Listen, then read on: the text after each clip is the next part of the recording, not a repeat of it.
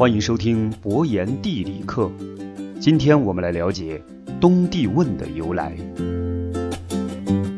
世界上的岛屿因为其本身面积有限，故而很少出现两个国家挤在一个小岛上的情况。当然，罕见并不等于没有，诸如爱尔兰岛上的爱尔兰共和国与英国，海地岛上的海地和多米尼加共和国等。那么今天我们要讲述的这一对儿啊，是位于帝汶岛上的印度尼西亚和东帝汶。这两者在地理上虽然近在咫尺。但命运却天差地别。尽管印尼本身并不属于特别发达的国家，但各项指标和东帝汶比起来，却还是要高出了一大截儿。仅从体量上来讲，东帝汶和印度尼西亚根本不在一个层次上。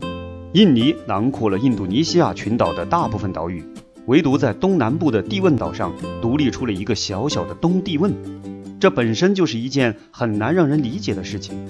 不过，当我们认真追溯两者在进入近代之前超过四百年的历史之后，你就会明白，他们的分道扬镳实属意料之中。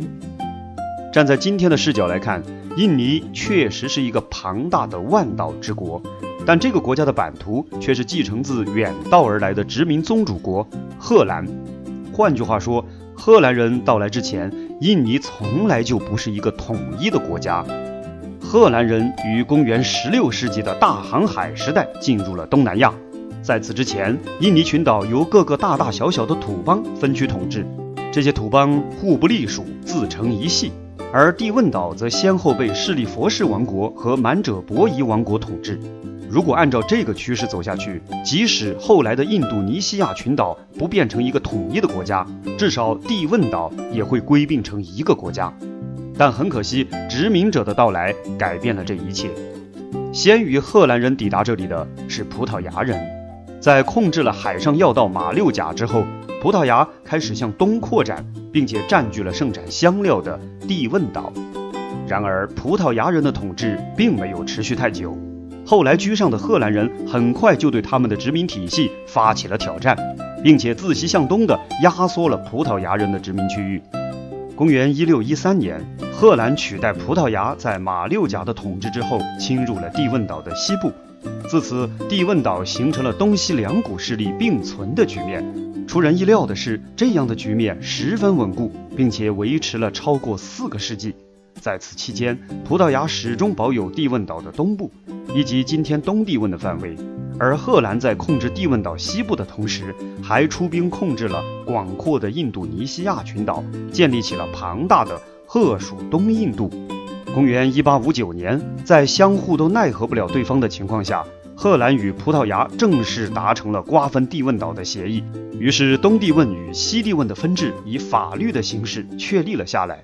本来是一个区域、一个民族的帝汶岛，在两种势力、两种文化长达数百年的统治之下，逐渐发生了分化。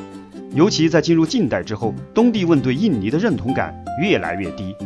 二战爆发之后，日本强势入侵东南亚，包括印尼和东帝汶在内的诸多区域尽数沦入日本人之手。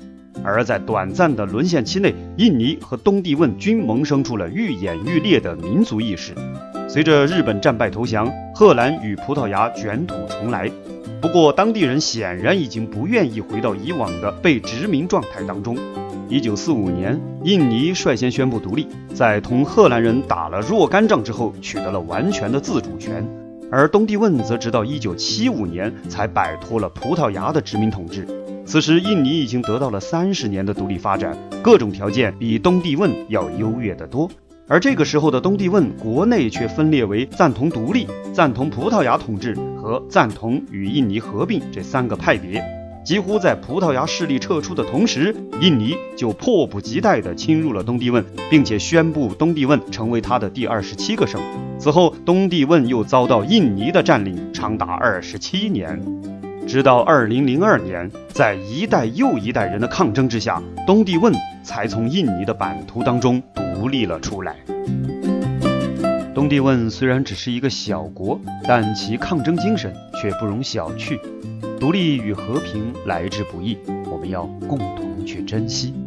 本期博言地理课就讲到这里，感谢您的收听，欢迎点击订阅，我们下期再见。